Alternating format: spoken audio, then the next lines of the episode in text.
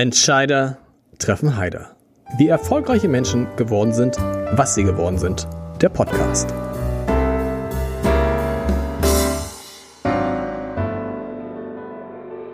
Herzlich willkommen. Mein Name ist Lars Heider und heute habe ich einen Mann zu Gast, von dem man denken könnte, und viele denken das vielleicht auch, dass er der Chef von Giovanni Di Lorenzo. da lacht er das schon. Das dürfen Sie ihm nicht sagen. ne? Äh, ist. Aber er ist es nicht, obwohl Michael Göring der Vorstandsvorsitzende der Zeitstiftung ist und äh, Giovanni Di Lorenzo der Chefredakteur der Zeitstiftung, äh, der Zeitstiftung, der Chefredakteur der Zeit. Ähm, doch tatsächlich, und das musst du gleich mal am Anfang erklären, hat das verwundert ja, hat die Zeitstiftung mit der Zeit zunächst einmal gar nichts zu tun. Also ist nicht so, dass die Zeitstiftung hinter der Zeit steht. Nein, nein, das äh, ist richtig. Das hat auch Gerd Bucerius kurz vor seinem Tod noch so beschlossen, so mit auf den Weg gegeben. Er sagte, wenn ich sterbe, soll mein gesamtes privates Vermögen in die Zeitstiftung gehen. Das hatte er auch testamentarisch alles so festgelegt. Aber das Unternehmen soll an ein größeres deutsches Haus verkauft werden, denn als so ein kleines Medienunternehmen wird es in Zukunft nicht bestehen können. Und dann hat die Testamentsvollstreckerin Hilde von Lang, die ja auch Geschäftsführerin des Zeitverlages war, in dem Jahr nach Bucerius Tod 1996 die Zeit den Verlag verkauft an Holzbrink. Und mit dem Verkauf an Holzbrink sind auch die Titelrechte, die noch bei der Zeitstiftung lagen, an Holzbrink verkauft worden. Seitdem hat also die Zeitstiftung mit dem Zeitverlag nichts mehr zu tun. Der Zeitverlag gehört zu Holzbrink, die Zeitstiftung ist vollkommen selbstständig. Du hast es gerade erzählt, die Stiftung geht auf Gerd Bucerius zurück und seine Frau Ebelin, Ebelin, Ebelin mhm. Bucerius. Haben die auch festgelegt, dass die Stiftung den Namen Zeit trotzdem im Titel trägt? Ja, das war Bucerius sogar sehr wichtig. Bucerius hat die Stiftung 1971 gegründet, da war er 65 Jahre alt und er wusste, dass er keine Kinder wohl mehr bekommen würde. Und es war ihm klar, dass dieser, dass sein Leben nicht wirtschaftlich gerade unerfolgreich verlaufen würde. Er hatte 10,74 Prozent des Bertelsmanns-Konzerns gekauft. Okay. Und das gehörte zu seinem Privatvermögen. Er war Ehrenvorsitzender des Aufsichtsrates bei Bertelsmann geworden. Also da wusste er, dass er irgendwann einmal mit viel Geld sterben wird und er wollte nicht, dass das in die Erbschaftssteuer geht. Deshalb hat er eine Stiftung gegründet und hat schon damals gesagt, diese Stiftung soll drei große Dinge machen. Wissenschaft fördern in Forschung und Lehre, das allgemeine Bildungs- und Erziehungswesen und Kunst und Kultur. Warum nicht Medien? Er hätte ja auch sagen können, die, das ist eine Stiftung, die soll dafür sorgen, dass Tageszeitungen, dass Wochenzeitungen unabhängig berichten können. Das wäre Gerd Bucerius, ich weiß nicht, ob wir schon gesagt haben, Gründer der Zeit. Ne? Ja, ja, Gründer der Zeit. 1946 ne? hat er die Zeit gegründet. Ja, er war wohl immer der Meinung, dass eine Zeitung wie die Zeit sich selbstständig am Markt behaupten mhm. müsse. Und erst jetzt haben wir ja auch in der Bundesrepublik die Diskussion, ob Journalismus grundsätzlich gemeinnützig gefördert werden könne, also ob das mit in den Katalog der gemeinnützigen Zwecke gehöre. Dazu gibt es auch jetzt in den nächsten Tagen noch weitere Dinge. Wahrscheinlich wird das auch äh, demnächst so kommen, dass in der Abgabenordnung, die für Stiftungen maßgeblich ist, die Förderung des Journalismus als gemeinnützig anerkannt wird. Es gibt ja Stiftungen, ne? hinter der FAZ steht zum Beispiel eine Stiftung. Steht ne? auch eine Stiftung, Stiftung, ja. Er hat aber in dem Bildungsparagraphen durchaus festgelegt mit einem besonderen Interesse auf Volksbildung und auch auf Medien. Also das schon, dass wir in diesem Bereich immer mal wieder tätig sein sollen. Wir haben das auch umgesetzt. Wir fördern ja seit seinem Tod die äh, besonders mutigen Journalisten in Osteuropa.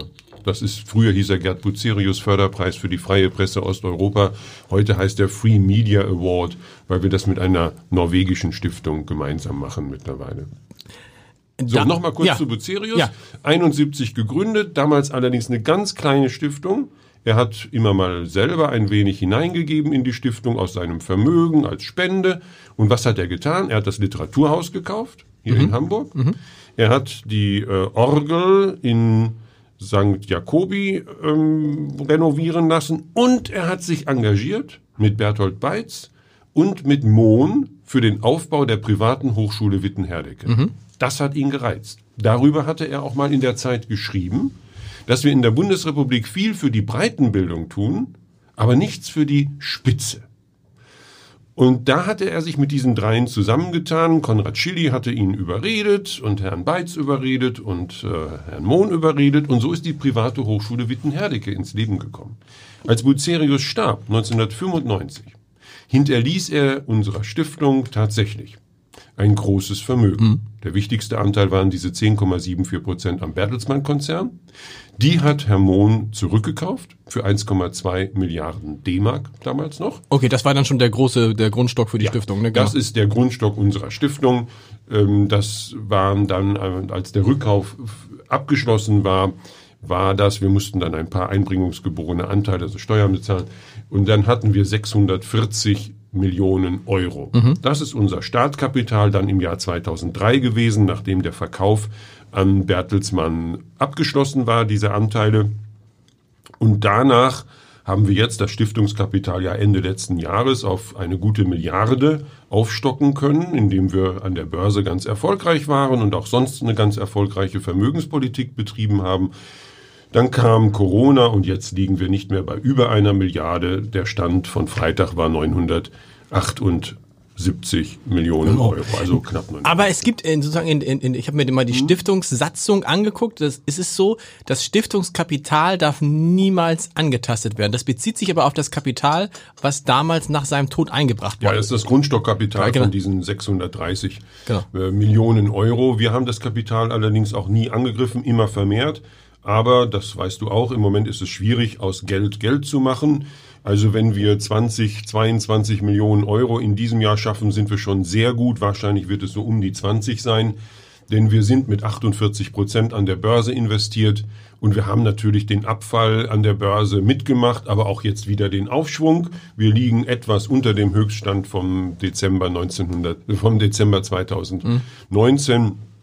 Also im Moment sieht es gar nicht so schlecht aus, aber wir kriegen weniger Dividende. Klar. Das macht bei uns eine Menge aus, okay. dass die Dividende weniger wird. Das heißt, ihr nehmt vor allen Dingen dividendenstarke Aktien? Ja, okay. Ja, wir haben fast alles nur Blue Chips, dividendenstarke Aktien. Wir arbeiten mit neun Banken zusammen, die speziell darauf aus sind, unser Kapital mit, also das Aktienkapital mit dividendenstarken Titeln zu versehen und das funktioniert insgesamt auch ganz gut. Wir werden in diesem Jahr weniger ausgeben können als im letzten Jahr, im nächsten Jahr wahrscheinlich auch, aber wir haben auch einen Puffer aufgebaut. Also insofern ist da überhaupt nicht. Ihr könntet ja auch theoretisch, ihr könntet doch an das Kapital, was ja, über diesem, könntet ihr ja, theoretisch rangehen, macht man aber da, ungern. Nein, das macht man ungern, aber wir haben natürlich mit der Bucerius Law School und dem Bucerius Kunstforum zwei eigene Einrichtungen gegründet, die ganz stark von uns leben. Und das weißt du auch, wir stecken in die Law School fast neun Millionen jedes Jahr. Das ist völlig ungefährdet, das mhm. wird so bleiben. Im Kunstforum auch. Insgesamt, wenn du die Zeitstiftung als Konzern siehst, und ich komme ja so ein bisschen aus dieser Konzernperspektive, ich habe ja vorher bei der Krupp Stiftung gearbeitet und habe mir das da auch angeeignet. Wir sind also eine Gruppe, wir haben zwei größere Einrichtungen, die Bucerius Law School, dann das Bucerius Kunstforum, dann auch noch die Kita. Also insgesamt haben wir einen Umsatz von ungefähr 38 Millionen Euro im Jahr. Okay. Da kommt noch oben drauf. Also das, was, was die. Nein, das oder? ist der Gesamtumsatz. Da sind unsere 22 Millionen ah, okay, drin. Okay. Aber wir haben natürlich in der Law School eigene Einnahmen. Klar. Die Studierenden zahlen ja Gebühren, beziehungsweise genau. wenn sie die Gebühren nicht zahlen können, strecken wir das vor. Die zahlen dann aber acht Jahre nach Aufnahme der, nein, drei Jahre nach Aufnahme der Berufstätigkeit das dann zurück. Genau. Und dann im Kunstforum kommen ja im Jahr auch ungefähr zwei Millionen, manchmal zweieinhalb Millionen durch Eintrittsgelder und durch äh, Katalogverkäufe rein. Also insofern sind wir schon wie ein kleines Unternehmen. Du hast jetzt viele Themen angesprochen. Eins würde mich interessieren, als Vorstandsvorsitzender, der du bist, wie viel beschäftigst du dich damit, das Geld zu mehren? Oder gibt ihr das komplett an Banken raus? Nein, nein. Also wenn wir hier fertig sind, habe ich um 12 Uhr die nächste Bankensitzung. Ja. Wir treffen uns alle halbe Jahre, Herr Bernd, mein Kollege, der Finanzvorstand und ich, alle halbe Jahre mit allen neuen Banken, jeweils zu einer KGV-Sitzung. Also da geht es genau darum, wie hat die Bank gearbeitet, was würden wir empfehlen, was wird im nächsten halben Jahr sollte sich ändern, also sollten wir etwas mehr in Emerging Markets gehen Sollten wir mehr amerikanische Aktien kaufen? Das wird alles mit uns mhm. besprochen mhm. und dann entschieden. Mhm. Nein, nein, das ist. Gibt ihr, gibt, ihr, gibt ihr den Banken was vor? Gibt ihr den Banken vor, wir möchten gern ungefähr ja. 5, 6 Prozent äh, Rendite auf unser eingesetztes Kapital. kann man ja machen und dann 6 sagen. 6 Prozent Rendite wäre sehr schön. Genau. Äh, nein, wir gehen schon auch mit Vorgaben daran, sind allerdings ein sehr langfristiger Anleger Also wir haben, als der DAX fiel, der DAX ist gefallen auf 8.440 Punkte. Das werde ich Anfang des- genau, vergessen. ja. Nicht? Das war am Anfang der Covid-19-Krise. Da haben wir nicht verkauft. Wir sind drin geblieben und haben gesagt, das wird sich wie 2008, 2009 wieder erho erholen. Es hat sich sogar viel schneller erholt, als ich damals erwartet habe. Also wir können sehr langfristig denken. Wir sind nicht darauf angewiesen, jetzt tolle Quartalsabschlüsse zu präsentieren oder Jahresabschlüsse. Wir können sehr, sehr gut mit Banken langfristige ähm, Vereinbarungen treffen. Das hat sich bisher sehr bewährt. Aber wenn du, wenn du lachst bei 5, 6 Prozent, ich weiß, es gab Jahre, da hat die Zeitstiftung auch mal 9, 10 Prozent Rendite auf das Kapital gemacht. Ja, das Aber heute ist es bei euch wie bei, wie bei dem normalen Menschen, wenn man 2, 3 Prozent hat, ist man glücklich? Naja, also im letzten Jahr ist es uns auch nochmal gelungen, ganz äh, im zweistelligen Bereich Wow. eine Rendite aufs Kapital zu erzielen. Das ist schon richtig. Wir wollen auch dieses Jahr nicht so schlecht reden. Schauen wir mal, was dabei rauskommt. Gut. Äh, Aber was ich gerade ja. eben sagte, nicht? wenn du das Gesamtgebilde siehst mit den beiden Töchtern, sind wir eigentlich ein kleines mittelständisches Unternehmen. Mit wie vielen Mitarbeitern jetzt? 250 Mitarbeiter. Wow. Wir haben in der Law School 194 Damen und Herren auf der Payroll. Wir müssen mal über diese beiden, über diese beiden äh, Einrichtungen sprechen, weil das ja schon was Besonderes ist. Ja. Ich habe mich gefragt, hat irgendwie Bucerius damals in seinem Nachlass, in seinem Testament festgelegt, eines Tages würde ich mich freuen, wenn irgendwas nach mir benannt würde, eine Hochschule, eine, eine, ein Museum. Gab es die Idee schon von Bucerius oder Nein, die wer ist gab drauf es, gekommen? Nein, die gab es nicht bei Bucerius. Bucerius, wie gesagt, hatte dieses Engagement für Wittenherdecke. Ja. Und als wir uns jetzt dann aufmachten, als wir sahen, wie viel Geld da war, hatte Herr Dr. Foscherau, damals unser erster Bürgermeister, 1997, ich war gerade gewählt, 96 hat man mich gewählt, im Herbst 96, und 97 hat er eingeladen zu einem ja, Gipfel, wie können wir in Hamburg in der Wissenschaft einen Leuchtturm, das war sein Name, einen Leuchtturm errichten. Und da kamen aus der Zeitstiftung Helmut Schmidt, Marion Dönhoff, äh, Theo Sommer, Carsten Schmidt, äh, Dr. Asche und mich hatte er auch schon eingeladen. Wir saßen da zusammen mit äh, dem Präsidenten der Hochschule, Herrn Lüth, äh, mit äh, Herrn Kraus, den Leiter der Jungius-Gesellschaft und verschiedenen, Herrn Lüst und so. Und es ging darum, wie kann die Zeitstiftung, die jetzt richtig kräftig wird, einen Leuchtturm errichten. Und Foscherau hatte die Idee, wie wäre es denn mit einer Wirtschaftsakademie? Hamburg Tor zur Welt und wir machen eine tolle Wirtschaftsakademie. Und dann habe ich gesagt, ja, wissen Sie, Herr Foscherau, das ist ganz schön, aber es gibt jetzt schon die WHU in Koblenz-Fallen da, die einen guten Sehr Ruf guten hat. Ruf hat, ne? genau. Herr Albach war ja damals noch an der Spitze und den kannte ich auch persönlich gut aus der Studienstiftung. Und dann gibt es die neue Handelshochschule Leipzig, die sich jetzt mausert. Und es gibt die EBS, die EBS, auch im Rheinland. Ist es dann so gut, wenn Hamburg Nummer vier ist? Und Klaus Asche, der sagte dann, Herr Foscherau, mein Sohn, der ist gerade in Chicago an einer Law School, der studiert Jura. Gibt es eigentlich in Deutschland eine Law School? Da war der Begriff Law School gefallen. In dieser Sitzung im Bürgermeisteramtszimmer, in diesem schönen historischen Zimmer im Rathaus. Und dann habe ich gesagt, nein, gibt es in Deutschland nicht. Aber es gibt Law Schools in Amerika, die einen sehr starken wirtschaftswissenschaftlichen Touch haben, die hauptsächlich junge Leute ausbilden, die dann hinterher Mergers and Acquisitions machen für die großen Firmen, Firmen dieser Welt. Ja, damit war das Stichwort gefallen. Carsten Schmidt kriegte rote Augen. Als Jurist sagte er, das ist doch wunderbar, da können wir doch auch sowas machen. Ähm, Helmut Schmidt war auch ganz zufrieden und ja, dann haben wir 97 losgelegt. Das stelle ich mir, wenn du das gerade so erzählst, wer da alles drin saß in diesem, in diesem Kuratorium, stelle ich mir nicht einfach vor, dann da so eine gemeinsame Linie zu finden. Du, ähm, ich muss dir sagen, dieses Kuratorium hat mich völlig überrascht mit einer wunderbaren Art. Die wollen nämlich entscheiden. Okay. Weißt du, Helmut Schmidt, ähm, Theo Sommer, äh, Marion Dönhoff, dann Roman Herzog, den wir da hatten, Manfred Lahnstein, alles Leute, die gewohnt waren, wenn ich eine gute Vorlage habe und die gefällt und wir sprechen kurz drüber, machen wir einen Haken dran und sagen, ja, Göring, machen Sie mal. Und das ist eine Okay. tolle Sache gewesen. Ich habe es selten erlebt, ja, ich sag's einfach mal, wenn du viel in Wissenschaft, ich hatte ja auch mal eine Habil an der Universität München vor, wenn du viel in Wissenschaftsgremien gearbeitet hast, das ewige, da müssen wir nochmal drüber nachdenken, da machen wir ein Subcommittee und schauen mal, das gab es dann. Okay. Und auch nicht, auch, nicht so, auch nicht so ein Neid. Das gibt es ja manchmal, dass man äh, Ideen nur dann gut findet, wenn man sie selber hatte. Du, wir hatten alle diese Idee mit der Law School. Das ist doch ganz klar. Wir hatten alle diese Idee. Okay. Und dann habe ich äh, vorgeschlagen, Roland Berger zu bitten, eine Feasibility Study zu machen und einen B-Plan, also einen Businessplan. Und das haben die gemacht von Roland Berger und haben uns damals gesagt, also mit 6 Millionen D-Mark pro Jahr kann die Zeitstiftung solch ein Experiment wagen. Okay. Aus diesen 6 Millionen D-Mark sind jetzt 8,5 Millionen Euro geworden. Aber ist, es, ist das, also hat Roland Berger sich geehrt oder ist es die Inflation? Naja, sagen wir mal so, uns hat das sehr geholfen, dass Ja. so ein ordentliches Unternehmen wie Roland Berger solch eine Feasibility Study gemacht hat. Und es war auch immer meine Art zu sagen, wenn wir sowas wagen, dann muss es sehr gut begründet sein. Es kam dann schon noch mal Zweifel. 1999 meinte die Gräfin dann doch, wäre doch eigentlich schöner, wir würden unser Geld so in 3000 D-Mark Stipendien für junge, aufgeweckte Polen und Polinnen und Tschechen und Tschechinnen verwenden, dass die einmal den Westen kennenlernen. Helmut Schmidt hatte auch mal so ein bisschen so, so naja, so kann man mit Shakespeare, nicht? First kill the lawyers und so. Also Okay. war er auch nicht so ganz so glücklich. Und dann hat er zwei Sachen gesagt, die uns alle überzeugt haben. Er stand auf in einer Kuratoriumssitzung und sagte, wenn da private Hochschule dran steht, dann muss sie auch privat bleiben. Wir nehmen keine Staatsknete. Und das zweite war, ich will keine Hochschule für Schnösel. Ja. Das hieß, wir bauen ein System, wo jede Frau, jeder Mann, der das, die das Zeug dazu hat, ein gutes Abiturzeugnis hingelegt hat, aufgeweckt ist, belastbar ist, schon mal selber eine Initiative vorangebracht hat, mal Verantwortung gezeigt hat als 16-Jährige, 17-Jährige, die nehmen wir. Need Blind Admission, wie die das in Amerika nennen.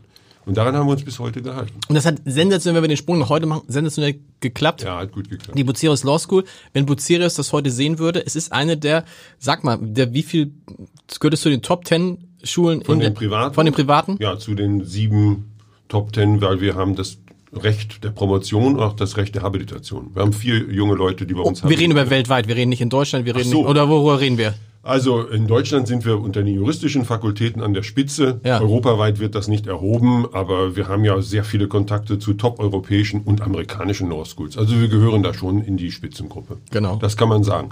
Nein, das war das größte Risiko, das auch ich persönlich beruflich bisher eingegangen habe. Aber es war auch eine Zeit, ich war gerade 40 geworden, als man mich hier berufen hatte nach Hamburg. Es war einfach wunderschön, an so einem Ding zu arbeiten. Ne, Natürlich kam die Hochschule und sagte, gebt uns doch das Geld, Klar. wir machen eine tolle Fakultät aus unserer Fakultät. Und ich glaube, was am meisten gewirkt hat, ist, dass wir von Anfang an gesagt haben, die jungen Leute, die zu uns kommen, die machen ein Staatsexamen ohne Repetitor. Das brauchen wir nicht. Ja. Das machen wir selbst. Das zweite war, jeder, der zu uns kommt und Staatsexamen macht, hat mindestens einen Term, also ein Trimester im Ausland studiert. Ja. Und hat ein Praktikum möglichst im Ausland absolviert. Gibt es nicht auch ein, irgendwie, dass die sich, nee, die, die organisieren sich nebenbei sozial, ne? Ja. Die machen so, das kommt auch noch, also es ist, nicht- verpflichtend, aber es ist sozusagen ungeschriebenes Gesetz, dass man, Ja. wenn man da ist, auch Sehr was. viele sind in dieser äh, Law-Klinik. Genau. Beraten also junge, beraten andere Menschen, die also jetzt kein Geld haben für einen Anwalt. Und sehr viele sind in unserem Programm mit, mit dabei, wo wir jungen Leuten, die nach Deutschland gekommen sind, äh, helfen, sich zu integrieren. Und der Also das- Vorteil ist ja, du weißt ja, du kannst ja auch sagen, selbst wenn du, das ist ja das, äh, sozusagen, wo euer Prinzip aufgegangen ist, selbst wenn du gar kein Geld hast, weißt du ja, wenn du an der Law School gewesen bist, kriegst du danach einen Job, mit dem du locker das Geld, was du für die Law School brauchst, zurückzahlen Das kannst. Das heißt, richtig. das heißt, es kann auch jeder, also wirklich jemand, der gar kein Geld hat, Ja. Kann das machen, weil er weiß, Ja. die Wahrscheinlichkeit, dass ich danach keinen Top-Job kriege, ist quasi null. Ja, die, das, äh, was wir dann leisten, ist, dass die Studiengebühren eben erst nachträglich erhoben werden Genau. und die werden in der Tat in wenigen Jahren dann zurückgezahlt. Und wir haben jetzt auch ein paar kleine Stipendien, die wir vergeben können für äh, junge Menschen, die aus einem Haushalt kommen, wo es überhaupt noch keinerlei akademische Tradition gab und wo es sehr, sehr knapp ist, sodass die auch noch von uns einen kleinen Zuschuss bekommen zu den Wohnungskosten hier in Hamburg. Die sind aber auch alle BAföG berechtigt und so können wir es schaffen, mehr und mehr auch junge Menschen an uns zu ziehen, ähm, ja, für die das der ganz, ganz große Sprung ist. Weil, weil das Prinzip, sich da einzukaufen, funktioniert allein deshalb nicht, weil die Ansprüche, die Anforderungen so hoch klar. sind. Wenn du nur Geld hast, hilft dir gar nichts. Überhaupt ne? nicht. Überhaupt nicht. Wie hoch ist da die Abbrecherquote? Weißt du das Ja, aus dem es Kopf? gibt, sie, es gibt sie kaum. Also wir Okay. nehmen jetzt 118 neue Leute auf. Letztes Jahr waren es 116. Also wenn zwei abbrechen, ist das schon sehr Wow. hoch. Aber gut, manchmal kommt es vor und es gibt auch Gut, klar. manchmal, dass wir sagen, ich glaube, wir sind für Sie nicht die richtige Hochschule, weil der Anspruch ist schon hoch. Also ich sage ganz ehrlich, meine beiden Töchter, die wunderbare Mädchen sind, mittlerweile in den 30ern, die hätten das nie packen können, weil die einfach anders organisiert sind. Und du brauchst da jemanden, der sehr, sehr viel leisten kann, sehr schnell denkt, ein sehr gutes Gedächtnis hat und dann auch noch am Abend Klavier spielt oder am nächsten Morgen im Bucerius Achter über die Außenalster prescht. Also solche, aber solche Leute haben wir in Genau. Deutschland. Und die müssen wir auch in Deutschland halten. Die dürfen wir auch nicht verlieren. Die powern einfach schon mit 20 wahnsinnig los. Und es macht denen Spaß. Und die, weißt du, die fordern sich ja gegenseitig. Das ist ja das Schöne. Wenn du mit denen sprichst, da sind so viele junge Leute mit tollen Ideen. Die fordern sich gegenseitig und fördern sich dadurch. Und dann sind wir ja auch eine Hochschule, die ja in der ganzen Bundesrepublik ähm, eine große Anziehungskraft hat. Wenn ich jetzt am Freitag die 118 neue begrüße, da sind keine 20 Prozent aus Hamburg. Ja, ja. Die anderen kommen aus Baden-Württemberg, aus Bayern. In diesem Jahr ist Nordrhein-Westfalen sehr stark. Leider immer noch nicht sehr viele aus den neuen Bundesländern. Gerd Bucerus, Gerd Bucerus war ja selbst Jurist, richtig? Ja. Selbst, also das heißt, der würde sich tierisch darüber Du, freuen. das denken wir auch und deshalb Ja. haben wir ja auch dann, als Foscherau diese Idee hatte mit dem Juristen, haben wir gesagt, Mensch, das kommt dem Bucerius so nah. Genau. Denn der Bucerius war ja nicht nur Jurist. Er war Senator in Hamburg. Er war 13 Jahre Bundestagsabgeordneter für diese Stadt. Also er war Politiker als Ja. Jurist. SPD-Mitglied Er oder was war der? CDU. CDU, okay. Er war Verleger. Ja. Und er war auch ein sehr erfolgreicher Businessman. Wenn du mal siehst, wie viele Zeitungen er mal gekauft hat, wieder verkauft hat, der hat sein Vermögen schon ganz schön gemehrt. Das heißt, er hatte, und dann eben zum Schluss war er Stifter. Also er ist Politiker, Verleger, Wirtschaftsmann, Stifter. Das ist so ein bisschen, das ist so ein bisschen vielleicht die schade, dass Giovanni Di Lorenzo damals noch nicht da war, weil wir haben ja jetzt, ähm, wann nee, wenn dieser Podcast ausgestrahlt wird, aber vor kurzem, also in diesem Jahr haben wir es ja erlebt, dass auch eine große Verlegerin, nämlich Friede Springer, ihr Geld nicht in eine Stiftung eingebracht hat, hätte sie auch machen können, sondern Matthias Döpfner geschenkt hat. Ja, das war aber bei Bucerius nie so, ein- da, da gab es niemanden, dem man das hätte schenken können. Theo Ähm. Sommer hätte es auch schenken können, doch. Ja, es hätte Frau Dönhoff. eine ganze Menge im Verlag gegeben, die gerne solche Geschenke angenommen hätten. Aber ich glaube, er war sehr gut ähm, beraten, das in eine gemeinnützige Stiftung Vor allem, es gab stecken. wahrscheinlich nicht, genau, bei der Zeit gab es damals wahrscheinlich nicht diese, bei Springer gibt's ja schon diese eine klare äh, äh, Figur.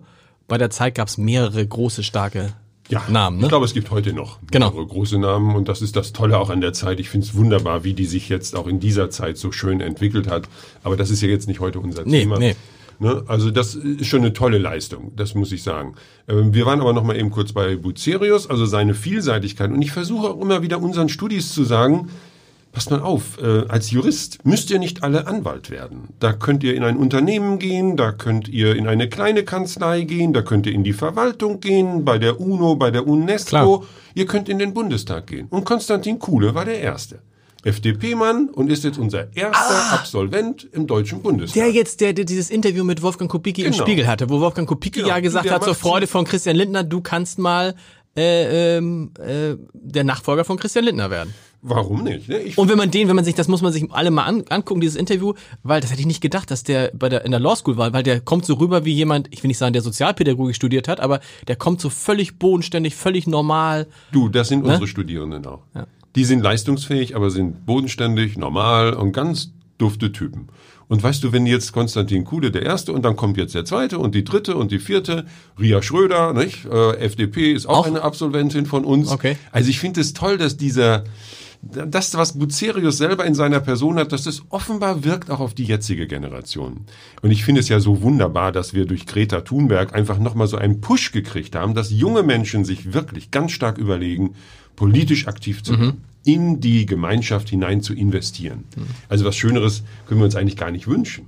Wollen wir noch kurz über, ähm, bevor wir auch ein bisschen über dich sprechen, ähm, nochmal kurz über das Bucerius Kunstforum sprechen. Das ist natürlich äh, Hintergrund, die Stiftung Ja, ja. soll auch Künste fordern. Wie seid ihr auf die Idee gekommen, Du, ein ähm, Kunstforum? Weil ganz Museen, einfach. Museen gibt's ja genug in dieser Stadt. Ja, aber ähm, es war nun mal so. Ich hatte eine, eine, eine Rede gehalten im Kuratorium und hatte gesagt, das deutsche Stiftungswesen leidet darunter, dass viele Stiftungen wunderbare Dinge machen, aber die Bevölkerung weiß eigentlich nichts mit dem Begriff Stiftung anzufangen. Ist bis, übrigens bis heute so. Leider. Trotz Ja. Bucerius Law School und trotz Bucerius ja, vielleicht damit nicht, aber mit und bei vielen anderen, gesagt, genau. Was wir machen müssen, ist, wir müssen als Stiftung präsenter werden Und nicht nur mit 20.000 Euro Projekten bei irgendeinem Wissenschaftler. Das ist wunderschön.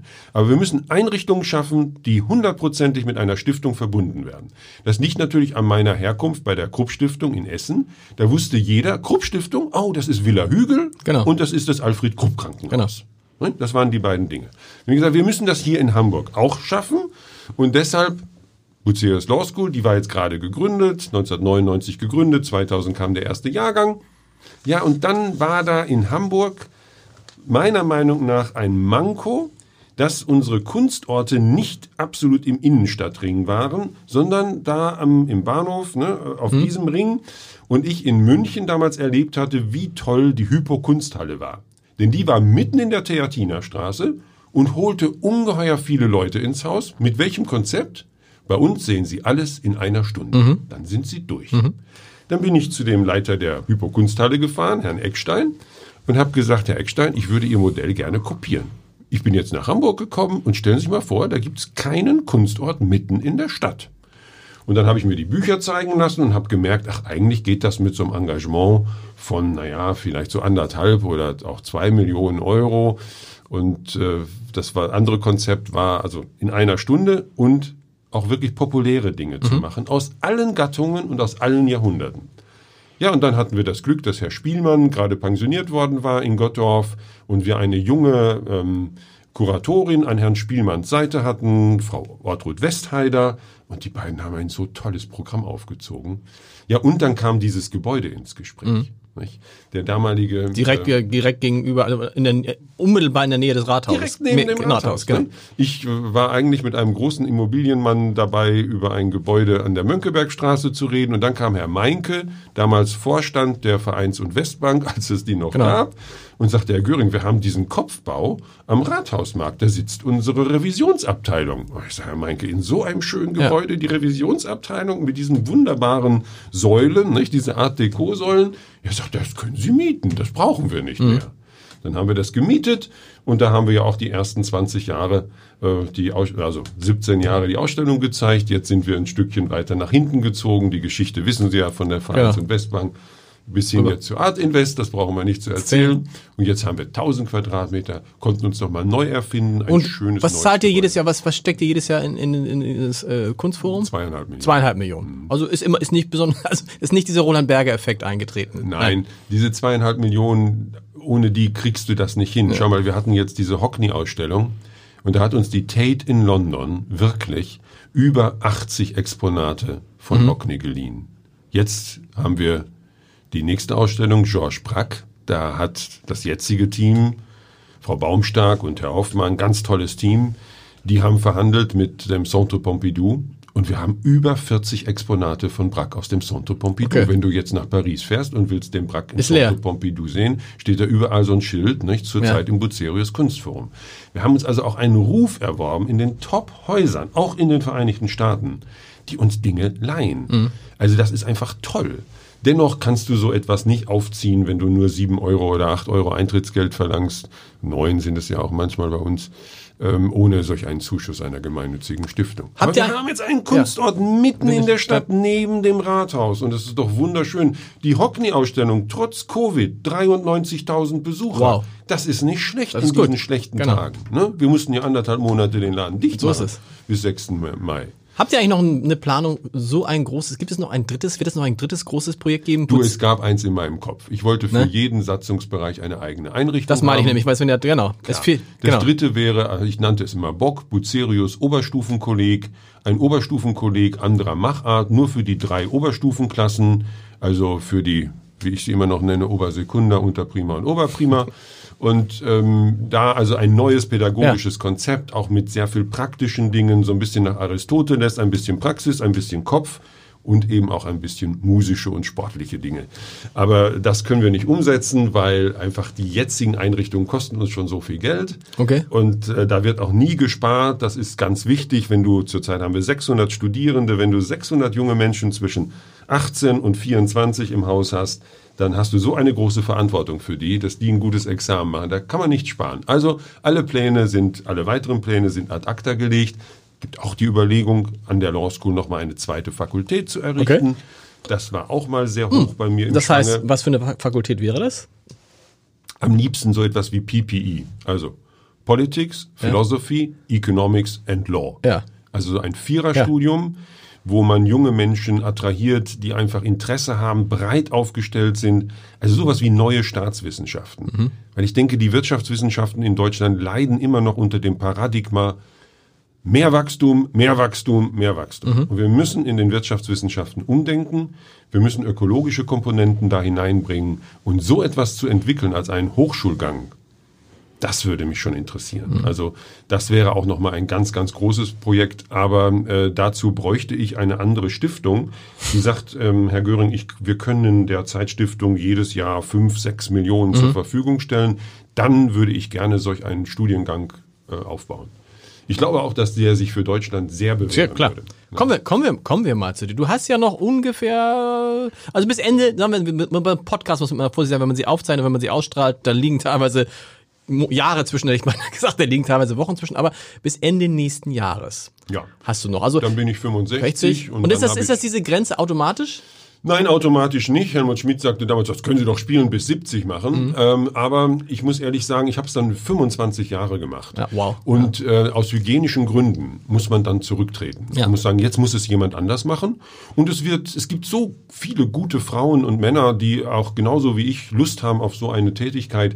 Und ich denke, das muss dann auch in jüngere Hände übergehen. Geht das jetzt schon los? Geht dann die Suche jetzt schon Im noch, nicht? Jahr, Im nächsten Jahr. Jahr. Wir machen das ja immer sehr professionell mit einem Headhunter. Ja.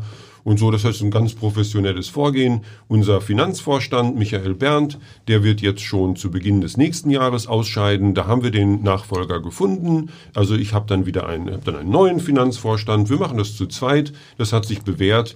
Und ich denke, wenn ich den neuen Finanzvorstand dann auch noch das gesamte Jahr 21 mit einarbeiten kann, dann kann ich Ende 21 auch beruhigt gehen. Beruhigt gehen ist eine, ist eine gut. Ich habe mit vielen gesprochen, die dich kennen und die sagen, nee, also der, der ist ja so, der arbeitet so gern, so viel, so konzentriert ähm, und ist auch, der wird, für den gibt's sowas wie Ruhestand natürlich nicht. Und da guckt man natürlich, wenn man so, wenn man so guckt, was du so nebenbei machst, hast du in den vergangenen Jahren angefangen, Bücher zu schreiben. Erstmal so ein Buch und dann ging drei, vier Jahre dazwischen oder ich, ne, ich weiß nicht, also so. Und das wird, aber die Taktung wird enger und du gehst auch auf Lesereise und so. Ist das so ein bisschen die Vorbereitung auf die Zeit nach dem äh, nach der Zeit, nee, die, die Vorbereitung auf die Zeit nach der Nach der Zeit. Zeit. ja, also die Zeitstiftung wird mir schon auch sehr fehlen, aber ich bin auch schon in einer anderen Stiftung in Düsseldorf, auch jetzt äh, im Vorstand aktiv, die habe ich mit auf den Weg gebracht. Also es wird weiterhin auch ein stifterisches Arbeiten geben. Aber das mit dem Schreiben ist mir schon sehr wichtig. Ich habe angefangen zu schreiben sehr relativ früh. Ich habe damals in Amerika studiert, da an meiner Hochschule in Michigan gab es ein Fiction Writing Seminar. Das habe ich besucht als einziger Ausländer in dieser Gruppe und es lief eigentlich sehr gut. Ich schrieb einen Roman, der ging an eine Agentin nach New York, die sagte, das ist doch ein wunderbares Drehbuch. Dann lief aber mein Stipendium aus. Ich kam zurück äh, nach München an die Hochschule. Ja, und dann kamen viele andere Dinge. Ich bin dann relativ früh Vater geworden, hatte dann die, auch die Verantwortung für die Familie, hatte mein Staatsexamen noch nicht, als Katharina auf die Welt kam. Also es kam alles so ziemlich zusammen. Und dann habe ich auch an der Hochschule ein schönes Angebot bekommen, eine Habilitationsstelle, also die Promotion habe ich dann gemacht, Habilitation. Und das hat mich auch alles sehr gereizt. Also habe ich das Schreiben wieder ganz an die Seite gelegt. Bin aber jeden Umzug habe ich diese Kiste mit den Manuskripten aus Amerika mitgenommen. Ah, So, dann kam dieser Sprung von Krupp Stiftung nach hierhin und ich wusste, es gibt nichts anderes, als diese Stiftung aufzubauen. Und das habe ich auch wirklich mit aller Freude gemacht. So. Und dann wurde ich so gute 50 und habe dann gedacht, Mensch, eigentlich jetzt fehlt dir was. Jetzt müsstest du noch mal wieder mit dem Schreiben anfangen. Und habe dann das Glück gehabt, dass der erste Roman bei Hoka erschien, der zweite dann bei Osburg. Osburg ähm, ist mir treu geblieben, ich ihm auch. Ja, und jetzt ist das fünfte Buch fertig.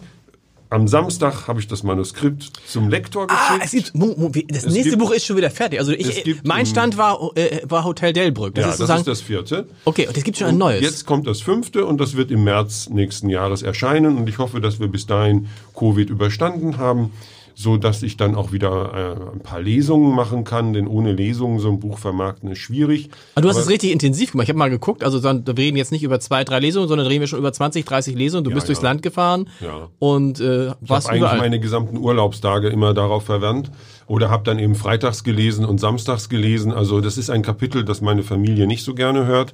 Aber es hat mir auch sehr viel Spaß gemacht. Und ja, das ist schon ein Punkt, den ich gerne für die Zeit nach der Zeit auch stärker intensivieren möchte. Aber ist das so, ich habe das ja auch mal eine, eine Zeit lang gemacht und Bücher geschrieben und da war ich einmal, ein einziges Mal in Marl auf einer Lesung. Die hatten mich angefragt in der dortigen Bücherei und das war halt so, das war fast deprimierend, weil ich saß dann da und 14, 15 Leute wollten dann zuhören.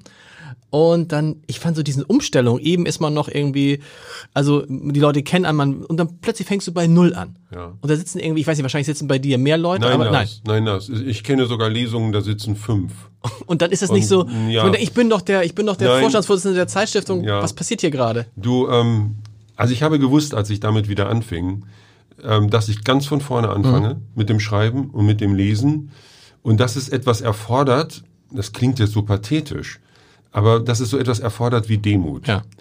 Und dann habe ich mir aber gedacht, gut, wenn du das jetzt aufbaust und mit 65 dann pensioniert wirst, äh, Rentner wirst, ja, wenn du bis dahin so vier, fünf Bücher geschafft hast, dann hast du hoffentlich eine Grundlage geschaffen, um in diesem Bereich auch noch etwas stärker ja, wahrgenommen zu werden. Das letzte Buch hat sich ganz gut verkauft. Was heißt 5000 Exemplare? Das ist, nein, das ist schon, also, ja. nein, aber das ist schon, also ich, ich kenne das ja aus, aus meiner Phase, wo, wo, wo, äh, wo dann mir die, die Agentin gesagt hat, pass mal auf, 90 Prozent der Leute verkaufen nicht über 800 Bücher. Also das Hm. Ja. 5000 ist schon ordentlich. Und da reden wir, über aber- ein, ge- wir reden über ein gebundenes Buch bei dir. Ja, ja, sogar, ist ne? ein Genau. Bundesbuch, aber ich habe auch insgesamt aus Hotel Delbrück fast 50 Lesungen Okay. gemacht und einige liefen dann wirklich sehr, sehr gut. Also äh, da- das wird mich weiterhin beschäftigen, das hoffe ich und natürlich bin ich jetzt auch sehr ähm, ja, euphorisch, weil dieses neue Buch fertig ist. Worum Es geht's geht- denn in dem neuen Buch? geht um eine Familie in Dresden zwischen 1975 und 1989 und es geht um einen jungen Mann aus Ostwestfalen, der jedes Jahr zu dieser Familie fährt und damit die DDR von einer ganz besonderen, auch sehr interessanten, aber auch einer wirklich besonderen Weise erlebt. Er verliebt sich in die Tochter dieser Familie, er wird der Freund des Sohnes, der Sohn versucht in den Westen zu kommen, er schwimmt durch die Elbe, er wird bei diesem Schwimmen erwischt, muss ins Gefängnis. Das ist übrigens eine wahre Geschichte eines Freundes von mir, der das mit 17 Jahren gemacht hat und es auch nicht äh, geschafft hat. Ja, und dann kommt eben 1989 alles zusammen. Dieser Junge, dieser Sohn aus der Familie ist dann einer der ersten, der im Zug sitzt von Prag nach Hof. Das läuft also parallel in dem Buch. Fünf Kapitel sind dieser Reise gewidmet. Ich habe da mit Menschen gesprochen, die diese Reise gemacht haben. Es hat mir ungeheuer viel Spaß gemacht für dieses Buch. Das heißt, du recherchierst auch richtig. Also das Ja, ist nicht klar. nur, es ist, es ja passiert nicht nicht nur, ja, viele Bücher entstehen einfach im Kopf. Nein, ich war in der glücklichen Lage, mit einer Familie befreundet zu sein in dieser Zeit. Ich war sehr viel in der DDR und äh, wusste immer, dass ich, ich habe damals Tagebuchaufzeichnungen gemacht, dass ich das irgendwann auch mal verschriftlichen werde in einem größeren Werk. Und das ist jetzt geschehen. Und ich hoffe, dass das Buch ankommt. Ich weiß, es ist etwas vermessen, als Westler über 14 Jahre DDR zwischen 75 und 89 zu schreiben. Ich hoffe, man nimmt mir das ab. Aber es ist kein keine Dokumentation über den Zerfall der DDR. Es ist die Dokumentation über eine intakte Familie, wo der Vater an die Möglichkeit glaubt, dass sich die DDR positiv entwickeln kann, wo aber Sohn und Tochter von diesem Glauben immer mehr abkommen und vor allen Dingen der Sohn abkommt, dann es auch zu Konflikten kommt. Und das äh, zu schreiben, war einfach eine wunderbare Erfahrung. Also man darf das nie unterschätzen, was du selber daran hast, wenn du so ein Buch schreibst.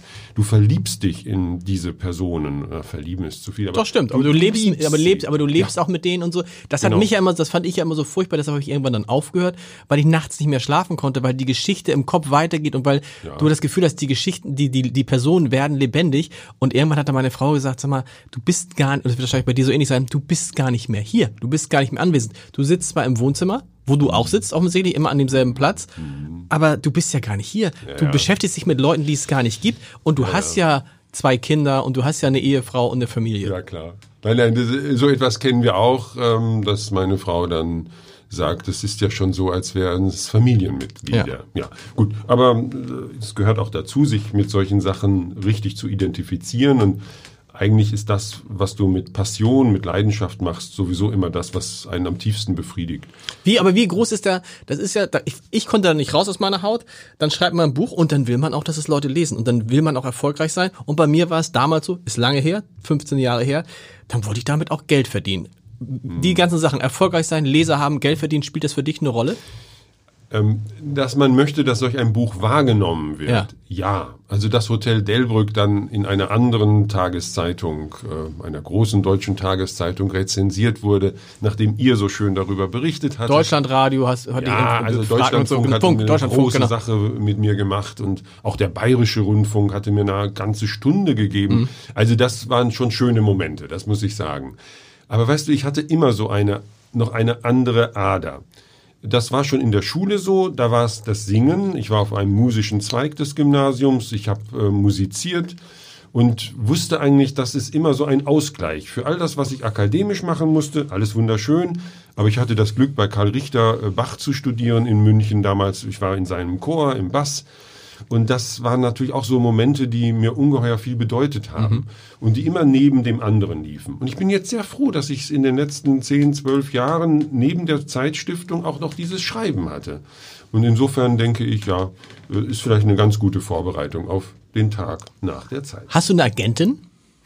Ähm, ja, ich habe einen Oder Agent? Agenten, ja, der, der mir dabei hilft. Also anders äh, geht das eigentlich. Weil man muss ja sagen, was das die Erfahrung macht man ja auch, wenn man so. Es gibt ja viele, die äh, Bücher schreiben wollen. Also so richtig reich werden kann man damit nicht. Nein. Theoretisch, stopp, stopp, kann man schon. Ja, aber also ich, ich habe demnächst, ich habe demnächst Klaus-Peter Wolf in diesem äh, Podcast, der ja Krimis aus Ostfriesland geschrieben hat. Der hat die ersten sechs Krimis geschrieben, so ähnlich wie du.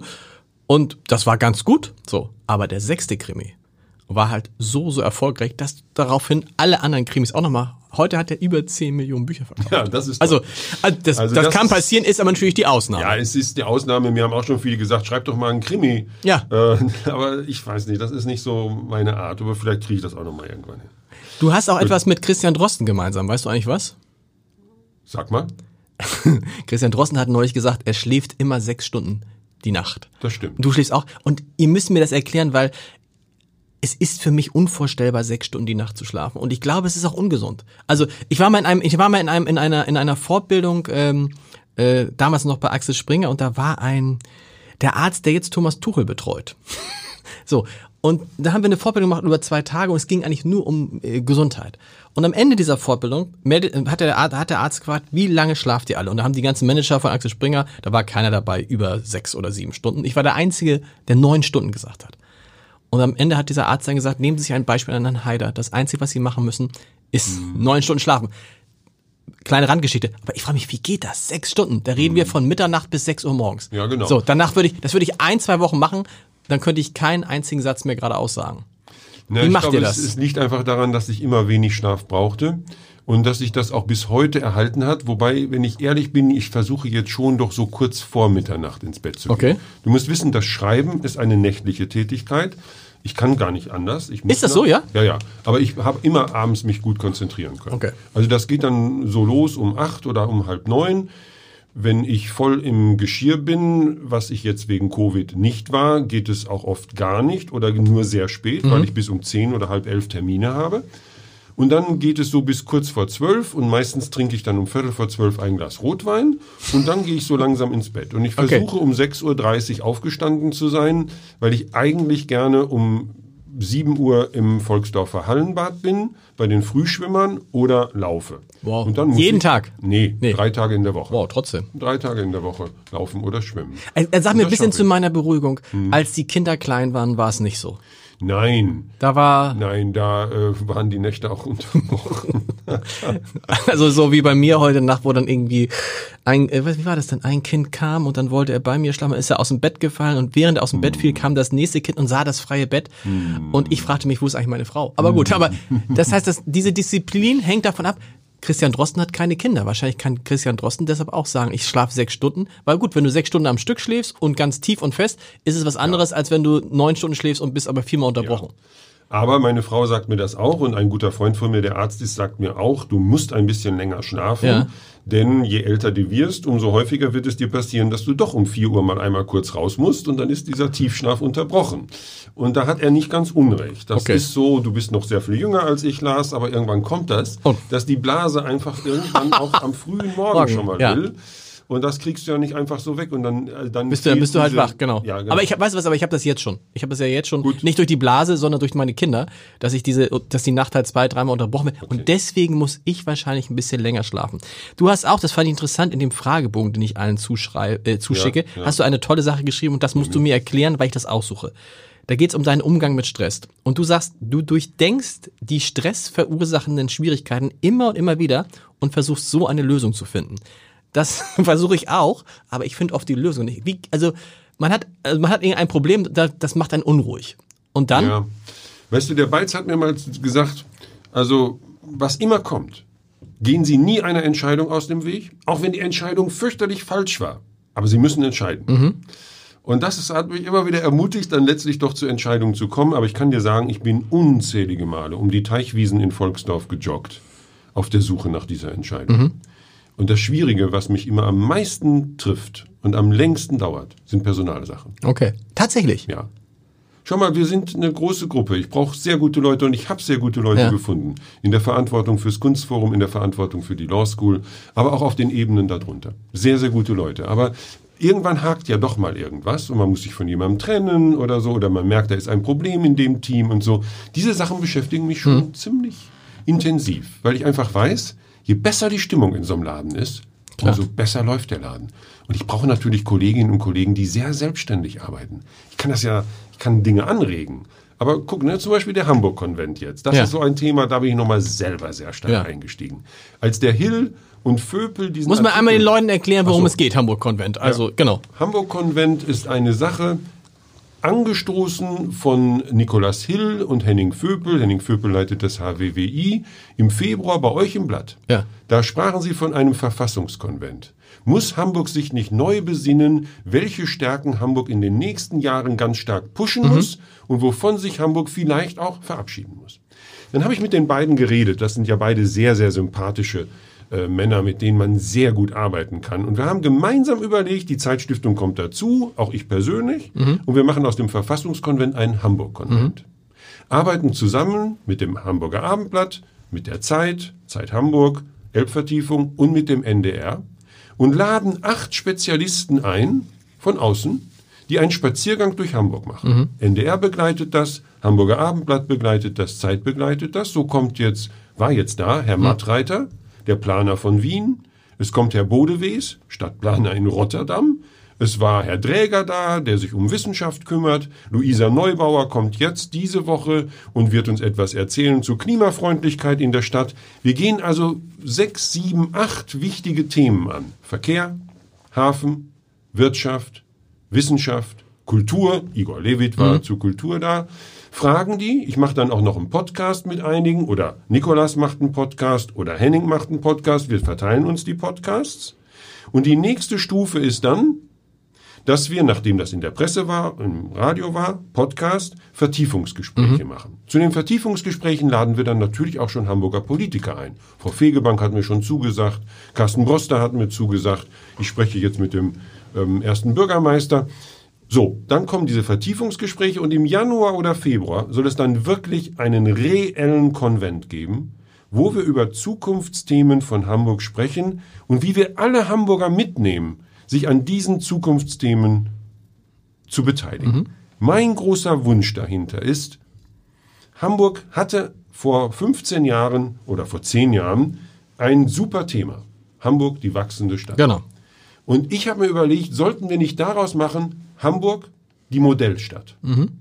Und als Modell tatsächlich vorangehen. Also wenn du, ich nehme jetzt mal ein Beispiel. Ähm, könnte Hamburg nicht im Verkehr das Zentrum von Nachtzügen werden, sodass du jeden Abend von Hamburg in einem schicken Nachtzug nach Paris, nach Warschau, nach Mailand, nach Rom fahren kannst und nicht mehr so viel fliegen musst? Könnte Hamburg nicht, haben wir sogar ein paar Sachen notiert, als Modellstadt werden, ja, sagen wir mal so im Bereich des Flughafens, könnte man sich überlegen, im Flughafen zu sagen, wir sind die erste Stadt, wo es keine Inlandsflüge mehr gibt, außer derjenige, der einen Inlandsflug bucht, fliegt von Frankfurt weiter nach Amerika Ja, okay, oder von ja, genau, München. ja, genau. Ne? Ich weiß, das ist sehr umstritten. Ich will es auch nicht äh, herbeiführen. Ich möchte nur die Diskussion darüber herbeiführen. Ich finde die Idee, die Idee ist klug zu sagen, Hamburg dass dieses als Modellstadt. als Modellstadt, weil dieses Pr- Prinzip Hamburg als wachsende Stadt ist ehrlich gesagt ist vorbei. Ja, das ist einmal gelaufen. Ne? Ist einmal gelaufen und dieses Hamburg ist jetzt auch so, dass sich jetzt auch viele darüber sprechen, wohin führt dieses Wachstum eigentlich und man kann wahrscheinlich auch äh, nach der Corona-Krise wird man sehen, dass dieses Wachstum wahrscheinlich an seine Grenzen gekommen ist, was ja viele übrigens, die in Hamburg leben, auch gar nicht so schlimm finden. Ne? Jetzt stell dir mal vor, das würde ich gerne diskutieren. Wir überlegen, Hamburg ist die erste Stadt, wo ab 2025 kein Auto mehr zugelassen werden darf, das nicht ein E-Zeichen Ja. hat. Also nur noch Wasserstoff, Hybrid, Elektro. Genau. Natürlich ist das etwas, was viele Leute sagen, wie kann man nur? Ich will ja auch nicht sagen, da müssen wir hin. Ich möchte nur, dass wir es gemeinsam diskutieren. Wollen wir Modellstadt werden, dann könnten wir so etwas beispielsweise machen. Also diese Idee, ich denke, ich finde es ganz toll, dass wir in Hamburg so weit sind, jetzt dem Wasserstoff ganz viel Raum zu geben und auch Geld zu geben. Und ich würde mir wünschen, dass wir als Modellstadt vorangehen und sagen, wir bauen bei Airbus das Flugzeug mit den geringsten Emissionen. Wir schaffen eine Wasserstoffindustrie, die in zehn Jahren so weit ist, dass wir sagen, dass mit den E-Autos, das war eine Übergangsgeschichte, wir sind eine ganze Ecke weitergekommen. Also alles an solchen Modellen arbeiten, denn ich glaube, wenn du nicht eine Region im Land hast oder eine Stadt hast, wie Hamburg, die modellartig vorangeht, dann dauert es schrecklich lange. Man sieht es ja, man sieht es ja, nehmen wir ein einfaches Beispiel Kopenhagen, die sich äh, für sich auf die Fahnen geschrieben hat, wir sind Modellstadt zum Thema Fahrradfahren und das ist sie dann auch geworden, zum Beispiel. Ne? Und das Prinzip, das ist aber das alte Helmut Schmidt-Prinzip vom Ende, ist es ein Helmut Schmidt-Prinzip vom Ende her denken? Ja, ja, ja. Ähm, genau, er, er ist derjenige gewesen, der sagt, wo soll es hinführen und ähm, ja, was haben wir dann erreicht? Ja. Ne? Und wenn wir das erreichen wollen, was müssen wir dann jetzt tun? Helmut Schmidt hat 1962 in einer Hamburger Tageszeitung einen berühmten Aufsatz geschrieben, allerdings nicht mit seinem Namen gekennzeichnet und hat von Hamburg gesprochen als, das ist ja bekannt, Ja, die schlafende. Schöne. Ich glaube nicht, dass Hamburg im Moment schläft. Überhaupt nicht. Ne. Das tut es nicht, denn wir haben hier einen sehr kräftigen Senat. Wir sind gut aufgestellt. Und wenn wir jetzt noch mit Hilfe hier, jetzt Hamburg-Konvent, mehr Menschen in Hamburg dafür begeistern, sich für diesen Modellzustand Hamburg zu interessieren, sich dafür einzusetzen und daran mitzuarbeiten, dann glaube ich, haben wir eine ganze Menge erreicht. Wir sind in einer etwas gefährdeten Situation. Das mit dem Hafen kann mir keiner erzählen, das ist schwierig. ja, geht jetzt nicht mehr so viel Jahrhunderte gut. Nein, wir können die Elbe nicht immer noch weiter. Also da müssen wir einfach mal Ja. umdenken. Da gibt es ja auch andere Möglichkeiten, wo wir uns beteiligen können. Wilhelmshaven. Oder auch in, in anderen Bereichen. Also Airbus, Lufthansa Technik, das ist natürlich auch gefährdet. Seit, da muss man aber fair sein seit kurzem. ne? Also wir haben, natürlich alle, natürlich. wir haben natürlich alle gedacht, vor Corona haben wir gedacht, Klar, das, geht, das geht immer so weiter. Mit, Ja. Der Tourismus wird sicherlich in irgendeiner Form zurückkommen. Die Frage ist nur, in welcher Form. Aber es tut sich da ja auch so viel. Äh, gucken wir uns nur mal das Beispiel Homeoffice an. Also, das ist ja das, was ich meine, dass mit dem wachsenden Stadt, da kommt Hamburg an seine Grenzen, weil natürlich wir jetzt in eine Phase kommen, wo es vielleicht sogar für viele Arbeitnehmer möglich ist zu sagen, weißt du was, ich wohne an der Ostsee oder an Nordsee, weil ich muss vielleicht sowieso nie wieder oder ganz selten zu meinem Arbeitgeber fahren. Ich weiß nicht, wie das bei euch war äh, während Corona, aber wahrscheinlich habt ihr halt auch stark vom zu Hause ausgearbeitet und stellt jetzt fest, also ich habe das für mich festgestellt, wow, das hat ja extrem viele Vorteile. Nicht für mich persönlich, sondern für mich als, als, als Chef des Abendblatts, weil die Leute arbeiten konzentrierter, effektiver und sind dabei glücklicher. Nicht alle, also Nicht alle, die nein, also, kleine Kinder hatten, ich rede- ich rede jetzt- die Kita kamen. Da gibt's einen, da gibt, echt- da gibt's einen, Probleme. das stimmt, aber da gibt's einen schönen Satz von einem Kollegen neulich aus der Konferenz. Da sagte eine andere Kollegin, oh, ich halte es nicht mehr aus, meine Kinder quatschen immer dazwischen.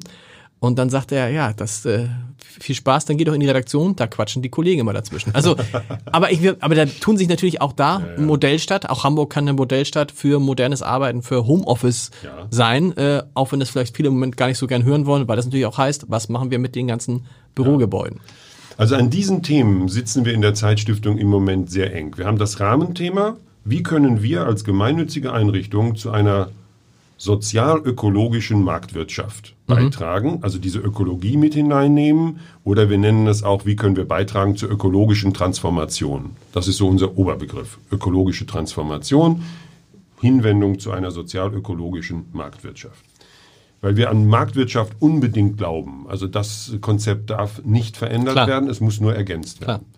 Und dann kommt einmal dieser Gedanke auf, mit dem Hamburg-Konvent dazu beitragen zu können, dass Hamburg sich als Modellregion, als Modellstadt versteht, Und gleichzeitig arbeitet unser Bucerius Lab, das ist unsere jüngste Abteilung in der Zeitstiftung, an einem Konzept mit Professor Südekum aus äh, Düsseldorf. Wie können wir es schaffen, dass die Regionen, die ländlichen Regionen, nicht weiter abgehängt mhm. werden?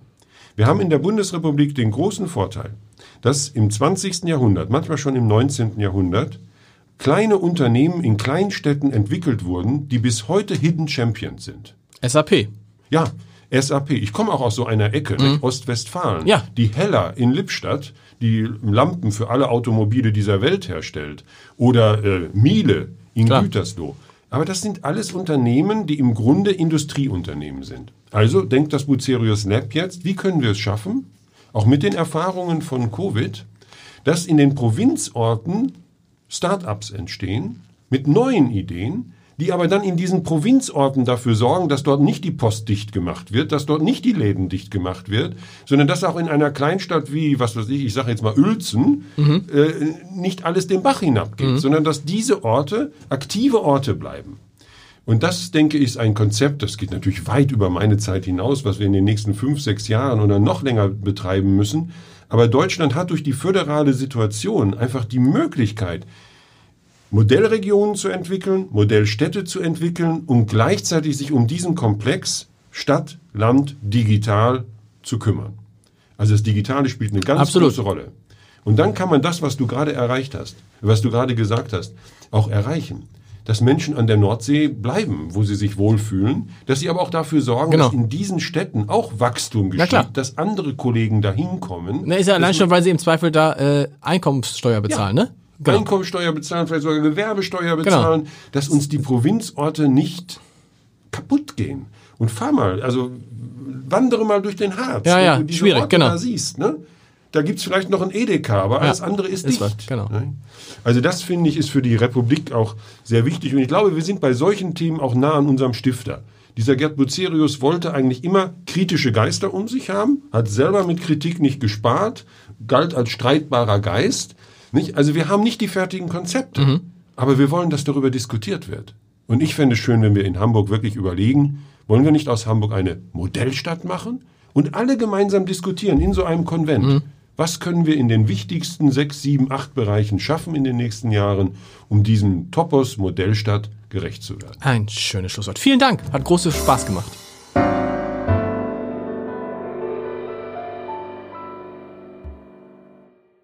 Weitere Podcasts vom Hamburger Abendblatt finden Sie auf abendblatt.de slash podcast.